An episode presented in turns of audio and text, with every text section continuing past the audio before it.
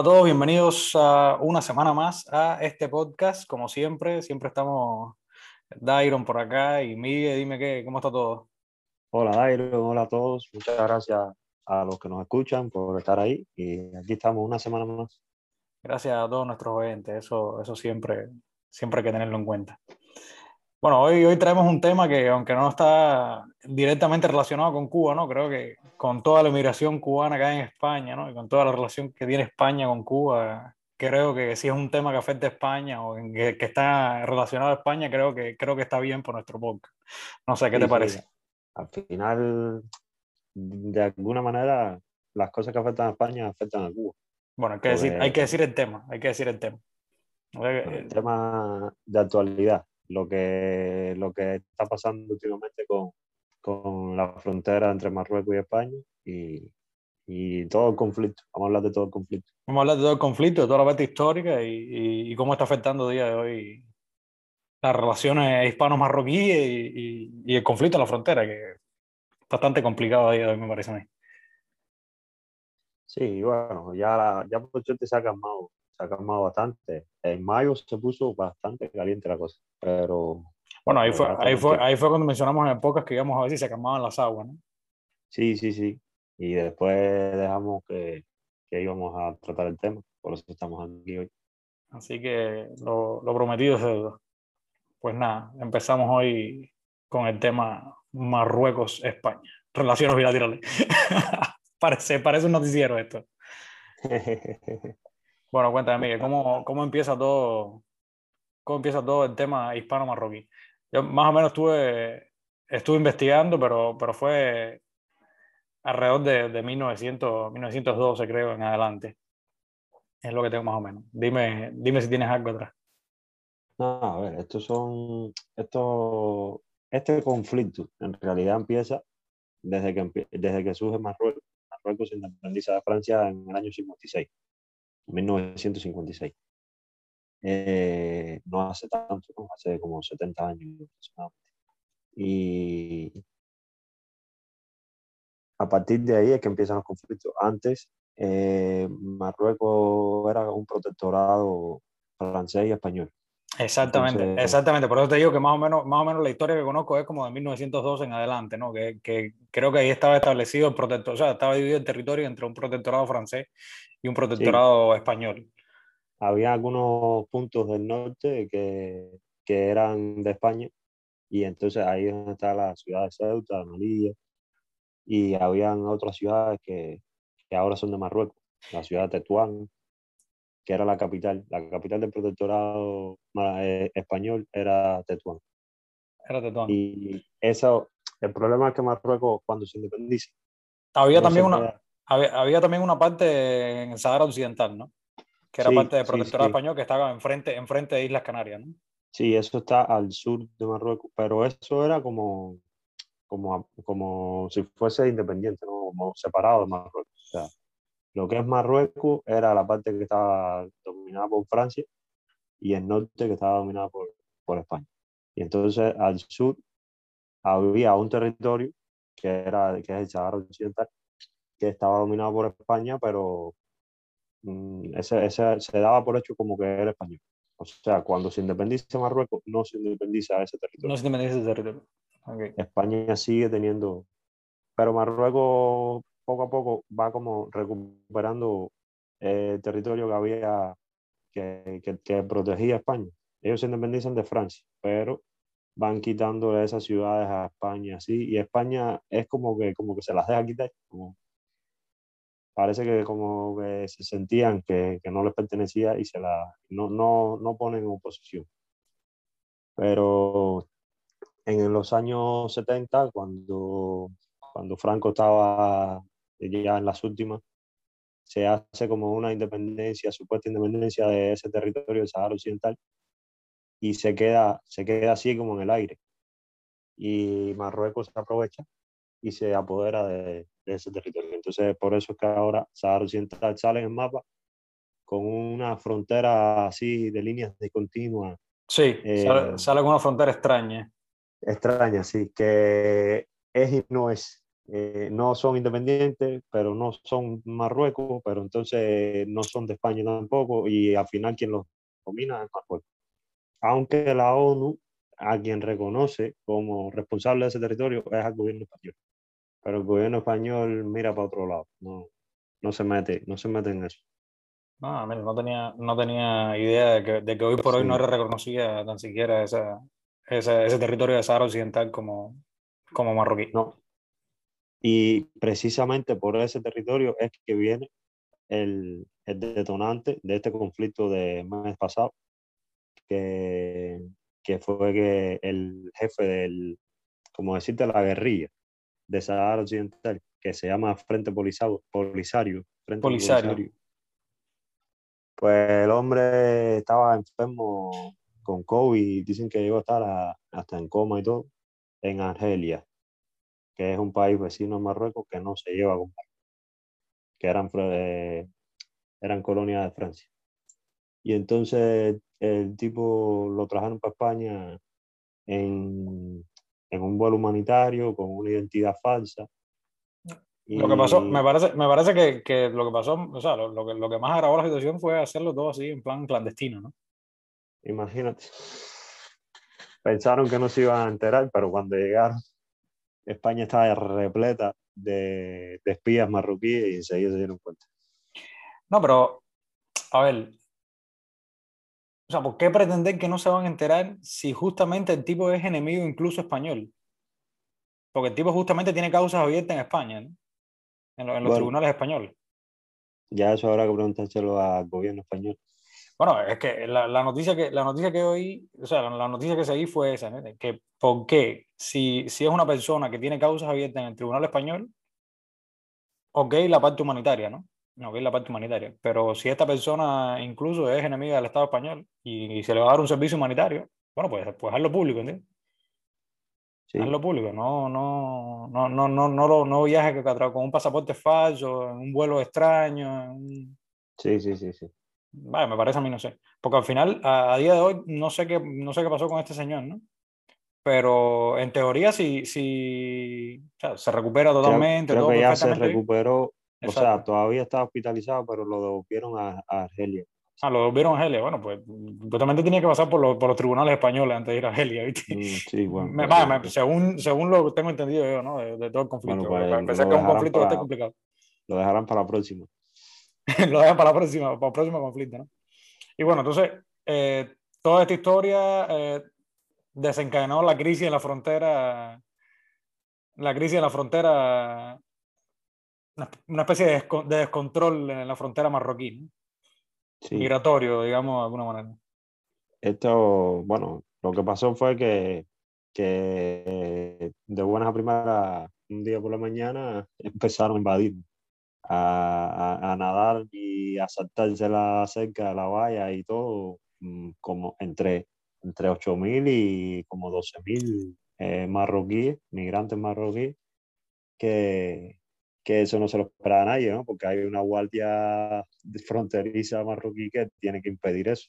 Y la guardia fronteriza se, se puso, parece que a jugar dominó, a jugar panchi y, y lo dejaron pasar.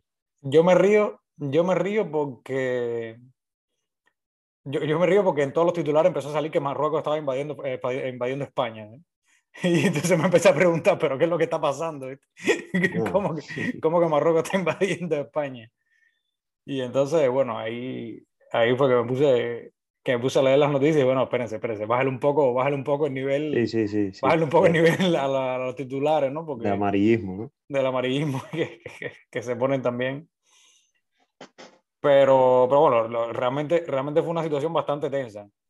Desde el punto de vista geográfico, Miguel, desde el punto de vista geográfico, ¿cómo queda, o sea, por dónde era que estaban cruzando esa gente, por dónde era que estaban invadiendo? Porque la verdad no, no me queda bien claro mira, desde el punto de vista geográfico. Estaban invadiendo. Si ves, el mapa, si ves el mapa del Mediterráneo.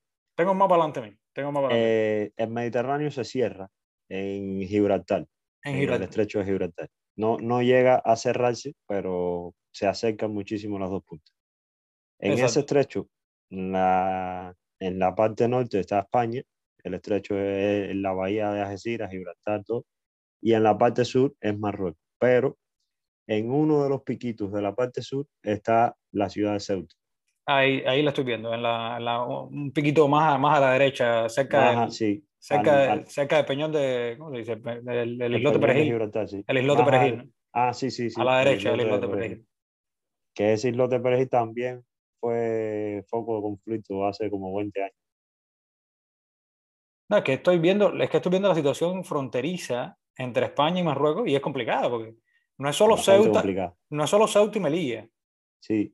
No Eh, sé. bueno, aparte de Séptima Melilla y Sahara Occidental, hay unos cuantos archipiélagos, islotes así, que, ¿no? que, Y de que son de España, pero están más cerca de Marruecos que de España. exacto, no, pero, pero hay fronteras real hoy por hoy, incluso en, eh, o sea, hay, hay, hay partes así que se llama Peñón de, Peñón de Vélez de, de La Gomera, Sí, que es parte española también y está, está en, territorio africano, en territorio Marruecos, por decirlo es la segunda frontera, creo que es o la primera o la segunda frontera más pequeña del mundo. Me parece que es la más pequeña del mundo, que Bueno. tiene, no, no llega ni a un kilómetro, me parece. Bu- Bueno, pinta tiene, ¿viste? Pinta tiene porque Y realmente, sí. realmente, realmente creo que tiene alrededor de 250 metros. Bueno, pues eso Según, la escala, según la escala del mapa, ¿viste? Según la escala del mapa un islote, eso era un islote que una vez hubo un terremoto y se, y se levantó la tierra y, y ahora lo que hay es arena y ahí en esa arena pusieron una valla y en el Peñón de Vélez de la Gomera lo que hay son militares españoles. No, ya.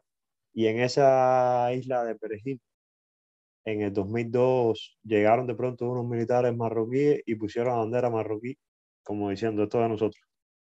Porque estaba, estaba vacía, ¿no? Y bueno, ya el ejército, eh, España reaccionó mandando para allá a la media marina y, y lo sacaron de ahí enseguida y pusieron la bandera española y ahora militarizaron un poco la zona. Pero bueno, fue como un aviso, ¿no? A- Marruecos, desde que, se, desde que existe el país de Marruecos, ellos lo que quieren es irle quitando los trocitos que tiene España completo, ¿entiendes? Ellos quieren quitarle Ceuta, quitarle Melilla, esa es la idea. Quieren, quieren conquistar la península. No, no tanto la península, pero sí, sí los enclaves esos que tiene España, en, que son mucho más antiguos que Marruecos, no son, no son colonias así como lo que estamos acostumbrados en América, que habían ya pobladores y llegaron los españoles.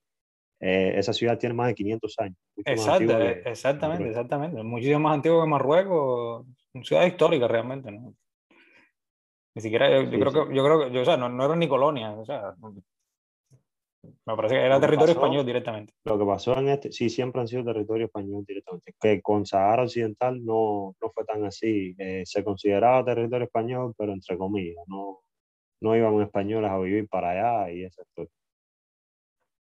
Y bueno, en fin, bueno, la situación sí es complicada, sí es complicada y aparte, eh, nunca, bueno, e- este podcast no- a, a- nosotros, bueno, no sé si a ti, pero sí a mí y, y espero que a los oyentes también, eh, nos está abriendo un, un- o sea, a, mí me está abriendo un mundo que, que no conocía, ¿viste? Porque cada vez que, que vamos a un tema, que investigo un poco, me entero muchísimas cosas, digo, no sabía lo tan compleja que era la situación fronteriza entre España y Marruecos realmente. Sí, sí. Sabía, sabía de Ceuta, sabía- de, de Ceuta era lo único que sabía. De Ceuta era lo único que sabía. Miguel, volviendo a la, la parte, eh, por decirlo de alguna manera, geográfica, ¿no? De cómo fue que ocurrió esta, esta, esta invasión marroquí a, a España ahora en mayo. Eh, en modo jocoso, ¿no? Eh, Para seguir con la bula de los titulares amarillistas. Pero eh, ellos iban, eh, o sea, atravesaron el mar de alguna manera nadando, ¿no? Sí, porque hay, hay Pero esto lo una- hacían, esto lo hacían como en plan, salían así, eh, o sea, bordeando la costa de Marruecos y cruzaban la frontera a Ceuta o, o cómo. Sí, es que se, se separaron todos de- detrás de la valla. Hay una, la frontera es un muro, un muro cercado, o sea, pero no es un muro que no se ve, no, es una cerca, es de una alambrada. Sí.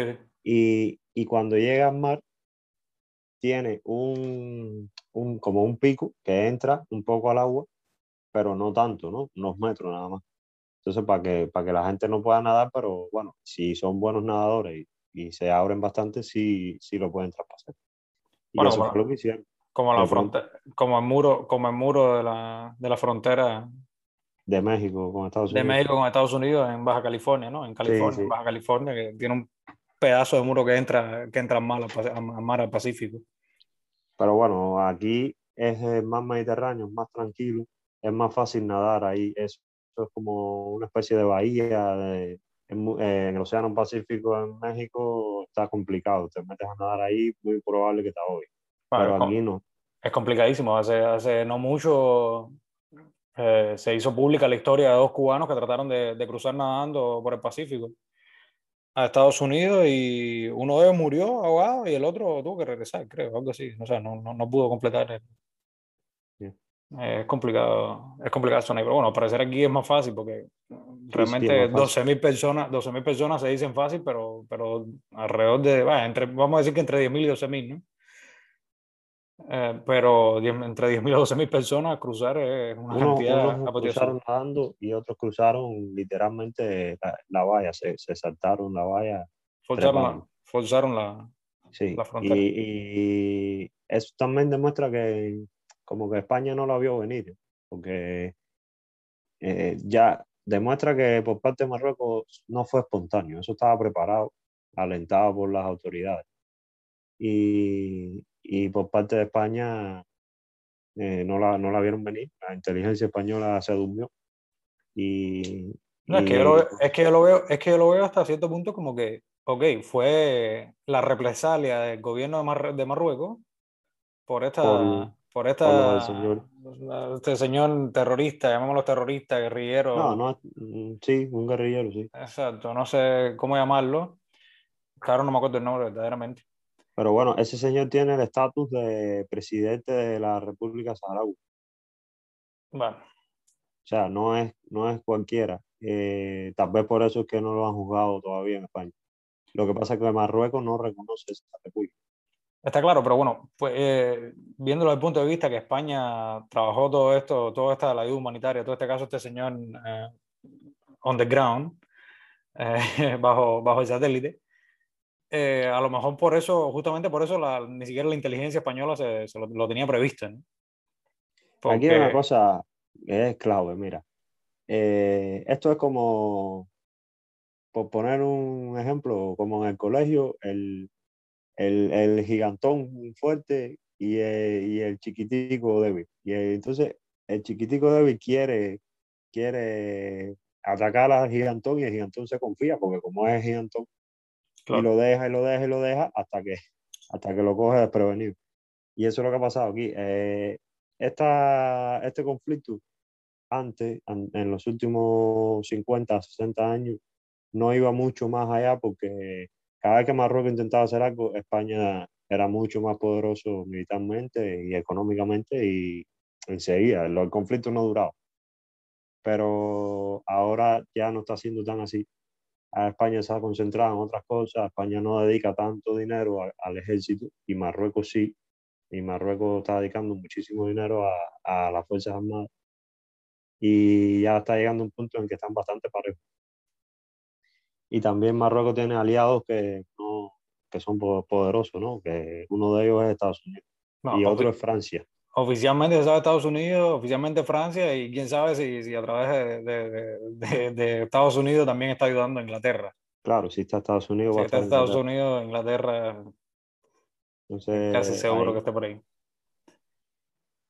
No, es un conflicto, un conflicto complicado. Una de las últimas cosas que hizo la administración Trump fue mm, declarar como que, como que ellos veían el territorio del Sahara Occidental parte de Marruecos. Miguel, y la evolución de este problema, al final, eh, según tu entendido, devolvieron, devolvieron, devolvieron parte, parte, Creo que a más de la mitad de los que cruzaron. Creo que a casi todos los que eran mayores de edad los devolvieron, dejaron solo los menores de edad. Ah. Y, que ahí viene, y ahí, viene, ahí viene otra parte de conflicto también. Eh, o sea, ahí viene otro, otro problema que es la crisis migratoria que genera eso. Por decirlo otra, de otra manera. Sí, sí, y eso es dinero que tiene que invertir España en eso esos muchachos de edad que están aquí. Que no los puede dejar que se mueran de hambre. No, ni a lo que se muera de hambre, ni, o sea, es, es, o sea, es una persona más a la que tienes que dedicar políticas estatales, políticas sociales, eh, Mira, un, dinero, unas todo. Unas imágenes que rodaron por Twitter que salían los, los militares de Marruecos en unos vehículos todoterrenos que estaban mucho mejores que los que tenían los españoles ahí mismo en la frontera. y resulta que los vehículos que tenían los marroquíes se los había regalado a España. ¿En serio? ahí tú ves el descuido que está teniendo España con Marruecos y, y la intención, ¿no? Que al final Marruecos, eh, poquito a poco, se está armando, se está volviendo poderoso y España está como que le da igual. Hasta que llegue un momento en que va a ser más poderoso Marruecos que España y militarmente hablando, claro. Y, y entonces la cosa va a pintar más para España. No, es, es, duro y es complicado cómo sería un final, porque al final esas ciudades, Ceuta, Melilla, bueno, son los lugares que están ahí un poco militarizados, ¿no? Pero bueno, me refiero más, lo, lo, más importante, ¿no? Las ciudades como tal, ahí viven españoles, ¿viste? Sí, sí, sí. sí. ahí viven españoles y, y, tú dices, bueno, desamparar a esa gente también es, es un infierno. Yo no creo que, o sea, la cosa no va a ser tan sencilla, porque con el territorio ese de República Saharaui, ahí casi no vivían españoles. Entonces Marruecos se quedó con él y a España no le dolió. Pero con Ceuta y Melilla sí la cosa va seria. Y si Marruecos invade Ceuta y Melilla, es como si estuviera invadiendo España. Hecho, no, es como si invadiera, no, de hecho está invadiendo España, exacto. Y ahí, ahí se puede formar un, como dicen aquí, se puede armar una bota. De madre. Pues bueno, nada, aquí le, les trajimos un poco el background de lo que es esta situación creo que, creo que tenemos que hablar también de, de la situación de, de Israel. A pesar, bueno, de que, a pesar de que es una situación muchísimo más complicada, me parece, desde el punto de vista, o sea, desde el punto de vista de, de situación como tal. Pero bueno, debemos hablar de esa situación también para que los oyentes se, se enteren y, y, estén al tanto de esa situación también, que fue bastante actual, la última, la última crisis gorda que hubo Ucrania. Bueno, Israel que cambió de gobierno recientemente. Exacto tenía un presidente de hacía como 16 años y ahora lo, lo, han cambiado. Bueno, a los oyentes les trajimos este background de la situación marroquí española y, y de la situación de la frontera. Y bueno, hasta cierto punto bastante curioso el, el asunto de, de, la frontera y la crisis, o sea, de, de, la frontera atípica que tiene España con, con Marruecos. Sí, sí, España tiene un montón de fronteras. el imperio español. lo que queda del imperio, el super imperio. Bueno, a los oyentes, nada, síganos en nuestras redes sociales, espérenos la próxima semana. Y... Muchísimas gracias por escucharnos. Hasta la próxima. Siempre muchísimas gracias por estar ahí. Chao, hasta la próxima.